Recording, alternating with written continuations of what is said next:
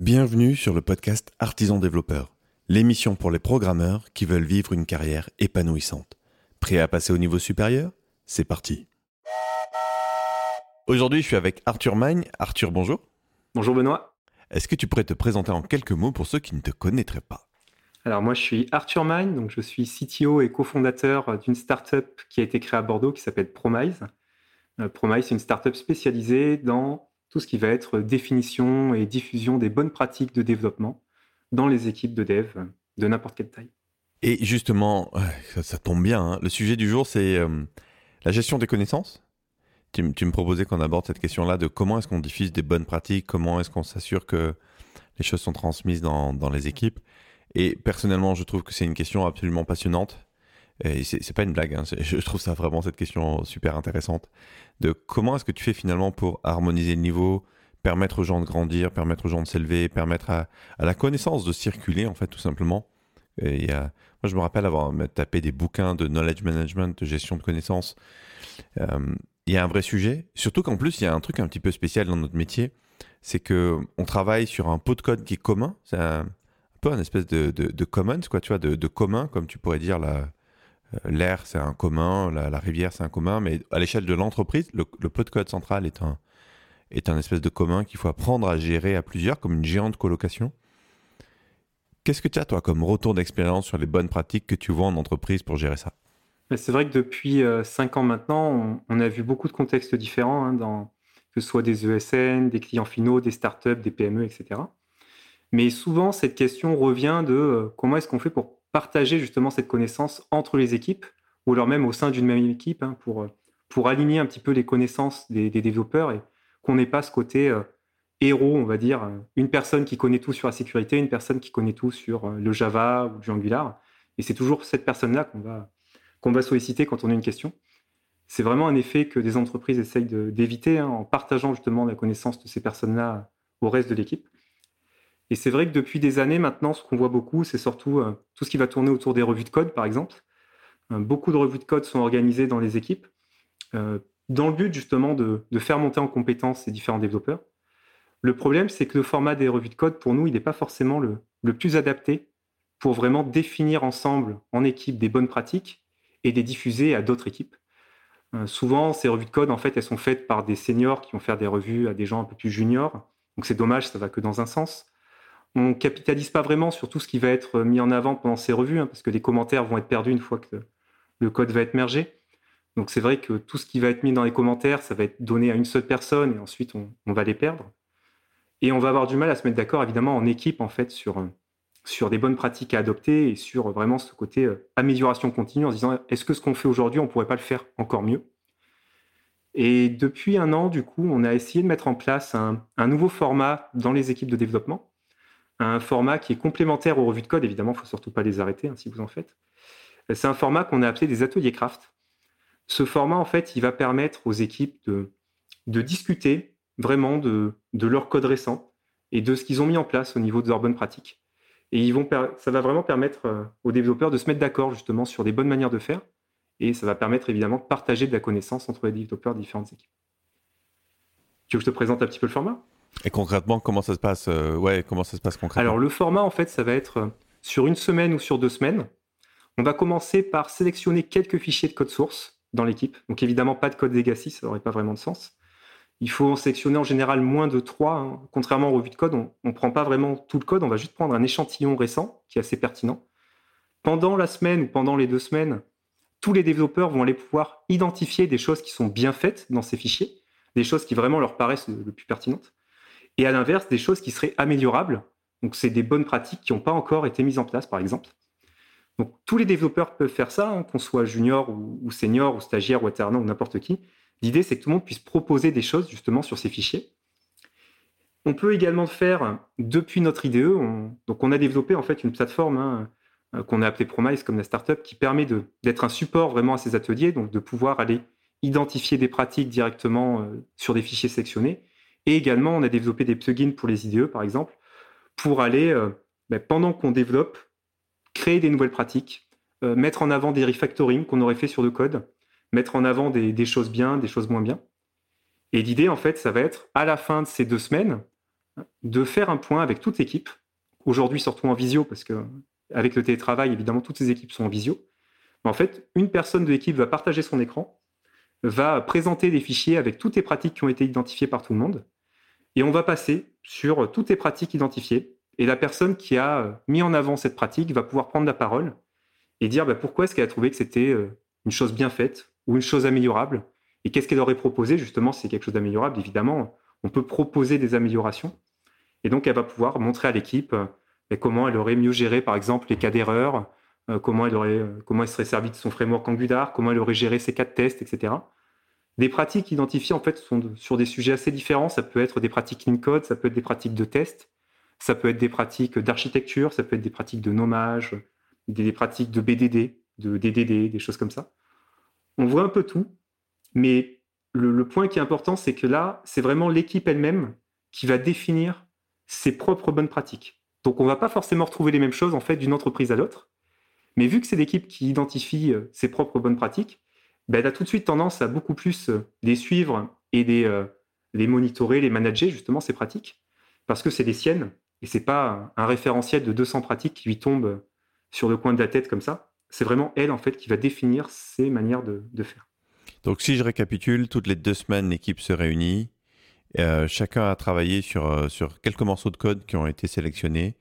Et, il y a un travail d'identification de, ce qu'on trouve être des bonnes pratiques ou des choses pas terribles. Euh, et ensuite, on en parle tous ensemble et, on itère comme ça. C'est ça? Ouais, c'est ça. On en discute ensemble, on se met d'accord. Si jamais il y a une pratique qui fait pas consensus, on peut lancer ce qu'on appelle une battle sur la pratique. Et pendant la semaine suivante, en fait, tous les développeurs vont aller pouvoir voter est-ce que je suis plutôt pour ou contre cette pratique. Évidemment, on peut mettre des arguments en disant pourquoi je serais plutôt pour ou pourquoi je serais, je serais plutôt contre. Et en fait, le but de ces battles, c'est que souvent des personnes vont aller trouver des alternatives à des manières de faire en disant bah, c'était peut-être pas mal de faire ces extractions de méthodes-là, mais en fait, on aurait pu extraire un composant utilitaire. Ce serait quelque chose, par exemple, de, plus efficace parce que ça pourrait être utilisé par d'autres projets. Et c'est vraiment ça qui, paraît intéressant. Ce n'est pas forcément des pratiques identifiées de base dans les fichiers, c'est vraiment les discussions qu'on va avoir autour. Et le but, c'est que ces discussions euh, durent. Donc la rétrospective, elle est là pour durer une heure. Hein. C'est quelque chose qui est, qui est timeboxé dans le temps. Mais il faut vraiment laisser les discussions, en fait, dès qu'on tombe sur un sujet euh, qui est assez important, comme la gestion d'erreurs ou des choses comme ça, on va pouvoir creuser, en fait, et les pratiques identifiées, c'est plus un, sujet de discussion qui a été mis en avant, du coup, euh, pendant la semaine. Mais derrière, on va le creuser, ce sujet de discussion, et ça va nous amener à rebondir sur euh, d'autres points qui vont être un peu plus précis, qui vont parler d'architecture ou de, structure ou d'autres choses. Et c'est là où ça devient intéressant en fait, c'est juste d'avoir un, point d'échange technique avec l'équipe, vraiment dédié à nos bonnes pratiques et à ce côté amélioration continue de ce qu'on peut faire. Moi, ce que, j'aime dans ce que tu dans ce que tu décris, c'est le côté euh, le côté on, valorise ce qui est bien autant que ce qui est améliorable. Ça, je trouve que c'est déjà hyper positif. Il y a un truc aussi que je trouve intéressant qui est, c'est l'équipe qui se forge son propre référentiel. Ça, c'est le meilleur moyen de, bah, tout simplement, de faciliter l'adoption. Euh, j'aime bien l'idée des battles. Après, la question que je me pose, c'est comment tu fais s'il y a vraiment quelque chose qui clash ou, qui pose problème. Tu vois, j'ai cette espèce de souvenir éternel de. il y a deux questions. Il y a deux types de questions. Il y a les questions qui sont qui sont juste pas pas objectives, tu vois, qui sont totalement subjectives. Typiquement, euh, est-ce qu'on met les, les accolades euh, en fin de ligne ou en début de ligne suivante? Ça, je me rappelle, dans, dans une ancienne expérience, ça avait été un, sujet épineux. Euh, et donc ça, à un moment donné, il faut juste décider, tu vois. Il y a juste une convention à prendre et décider. Et puis, tu as des sujets un peu plus profonds sur où il y a un vrai choix à faire, parce qu'il y a un compromis. Et, et là, ben, il n'y a pas de réponse parfaite, quoi. Du coup, comment tu, c'est quoi les bonnes pratiques que tu vois là, du coup, d'organisation, d'animation, pour aider à résoudre ces problèmes-là quand euh, les gens, même imaginons tu fasses une bataille et puis tu te retrouves avec quelque chose où vraiment le, le, groupe est scindé en deux, ou alors il y a des gens dans ceux qui sont contre et minoritaires qui sont particulièrement vindicatifs. Comment tu, tu viens à bout de, ces, de ce genre de conflit? Alors il y, a, il y, a, plusieurs cas en fait qu'on a pu voir dans les équipes. Euh, le premier, ce serait euh, d'avoir une pratique en battle et en fait tu as un tech lead, par exemple, qui va dire, ah ben, en fait, sur tous les autres projets, on a fait comme ça, donc on va trancher, on va faire un peu pareil que dans les autres projets, parce que c'était quelque chose qui, est, qui a très bien fonctionné dans le temps, etc. Donc c'est peut-être l'expérience qui peut parler en premier. ce qui est important, c'est toujours de se mettre d'accord, évidemment, et de ne pas laisser la moitié de l'équipe faire, faire d'une manière et puis l'autre moitié d'équipe faire différemment. Mais le, le point vraiment important, c'est que tous les cas de battle ont été souvent sur des sujets très importants et très rarement justement sur des histoires de semi-colonnes, etc., qu'on pourrait traiter avec un sonar cube. En fait, toutes ces, petites pratiques, on va dire, en général, sont, validées assez rapidement. Et après, quand il y a des pratiques qui, sont un peu plus complexes, justement, où on ne sait pas trop quand est-ce qu'il faudrait appliquer, quand est-ce qu'il ne faudrait pas l'appliquer, souvent, ce qui est intéressant, c'est que la pratique est bien et elle va être validée par l'équipe. Par contre, dans sa description, on va pouvoir expliquer que c'est quelque chose qui est bien, mais il faut être pragmatique. En étant développeur, on doit être pragmatique. Donc, on ne doit pas l'appliquer bêtement toujours. On est le cas aujourd'hui, par exemple, avec une équipe qui a, mis en avant des pratiques sur la documentation en Java. Et euh, certaines personnes disaient, ben, est-ce qu'il faut tout documenter ou est-ce qu'il faut documenter les, euh, méthodes qui seraient, euh, qui seraient assez complexes et qu'on ne pourrait pas vraiment exprimer avec un hommage, etc.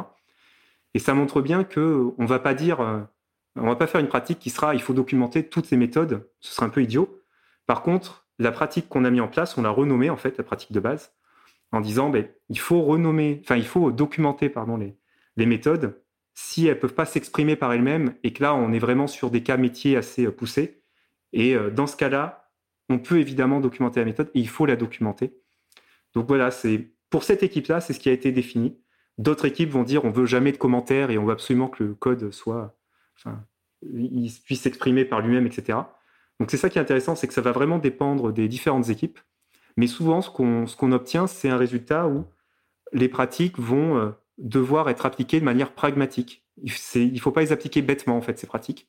Et c'est là où, contrairement à des outils comme SonarCube, qui va euh, peut-être identifier beaucoup de faux positifs sur le projet, vu que là, c'est des humains, en fait, c'est l'équipe qui va aller identifier elle-même est-ce que des pratiques sont bien appliquées ou pas sur des différents fichiers sur lesquels on passe, on a moins ce côté faux positif.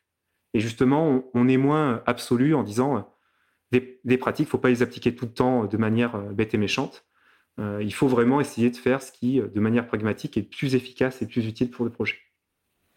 Tu vois, en t'écoutant, je en je me rends compte que hum, ces histoires de revue de code, c'est toujours quelque chose qui m'a dérangé et, et, je commence à avoir un avis de plus en plus tranché sur ça. C'est, je, trouve que finalement, on passe de beaucoup de temps à faire ces choses-là. Et si tu veux le faire bien, moi je vois des boîtes qui essayent de passer euh, de l'énergie à grand renfort de, BBL et de, et de réunions autour de, des conventions de code. Et finalement, l'échange qu'on est en train d'avoir ne, fait que nourrir ma conviction encore plus que la meilleure manière de transmettre la connaissance, ça reste le binomage dans notre métier. Et que hum, dès lors que tu désynchronises le moment où tu écris le code, ça génère en fait plein de choses en cascade derrière pour réassurer une forme de synchronisation que je trouve parfois ridicule. J'ai vu des boîtes où, pour valider une paire, il fallait, euh, tu vois, un, code qui avait mis une heure à être écrit, il fallait parfois jusqu'à deux à trois heures pour valider la paire, tu vois.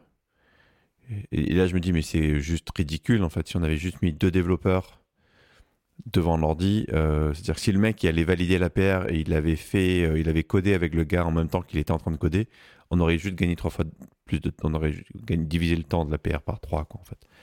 Et, et c'est vraiment une idée qui, qui me se, qui se fige un peu plus dans ma tête. On donnera peut-être une idée de vidéo YouTube, on verra.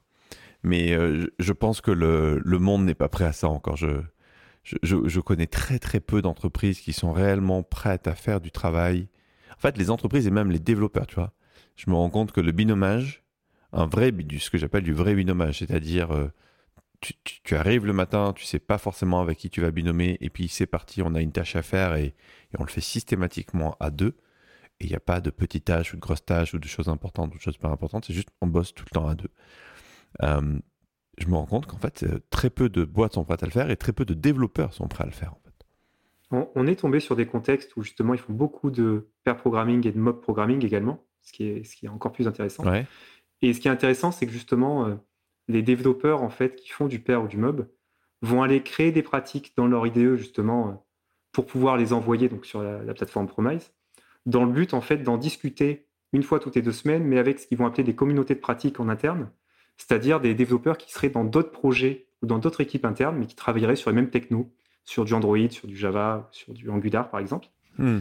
Et en fait, ces ateliers craft dont on parlait ne vont être faits qu'au niveau des communautés de pratique.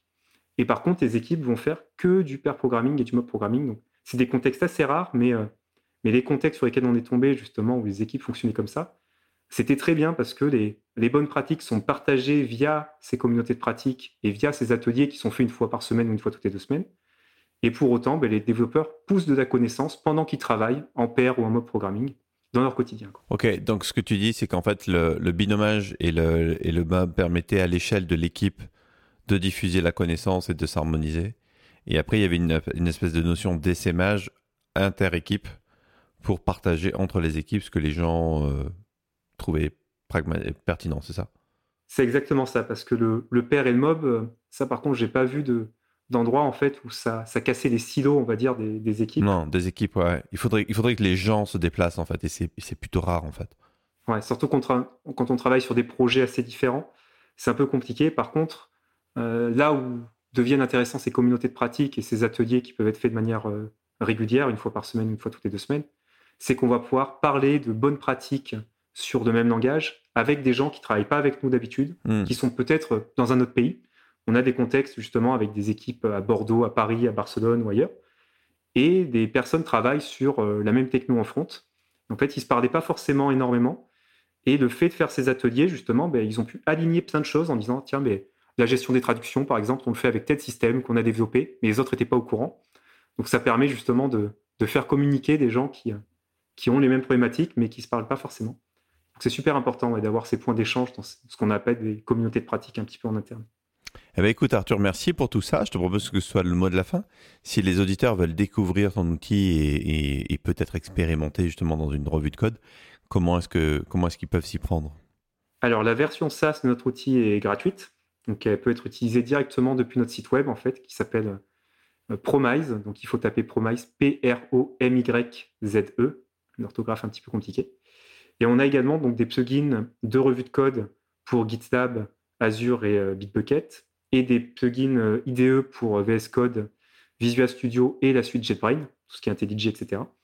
Et tous ces plugins sont gratuits et sont disponibles directement depuis les marketplaces des IDE ou les marketplaces de Chrome ou Firefox, si vous voulez le, le plugin directement. Et comment tu gagnes ta vie si tout ça c'est gratuit? Alors c'est gratuit dans la version SaaS jusqu'à 5 utilisateurs. Ensuite, ce qu'on propose, nous, c'est plus un accompagnement des équipes, justement, euh, pour des, grosses entreprises. On va euh, structurer justement ces ateliers craft, on va accompagner les équipes à animer ces ateliers craft avec la plateforme en support, mais le but, ça va être vraiment de, créer cette animation en fait avec ce, format d'échange. Et c'est un format qui va s'adapter à chaque contexte. Et c'est vraiment ce qu'on propose aujourd'hui aux entreprises, c'est de s'assurer justement que ce format passe bien, que les gens apprennent, que l'onboarding de nouveaux développeurs se fait très facilement et qu'ils peuvent vraiment diffuser cette connaissance de manière assez, assez efficace. Bah écoute, merci beaucoup Arthur. Merci à toi Benoît.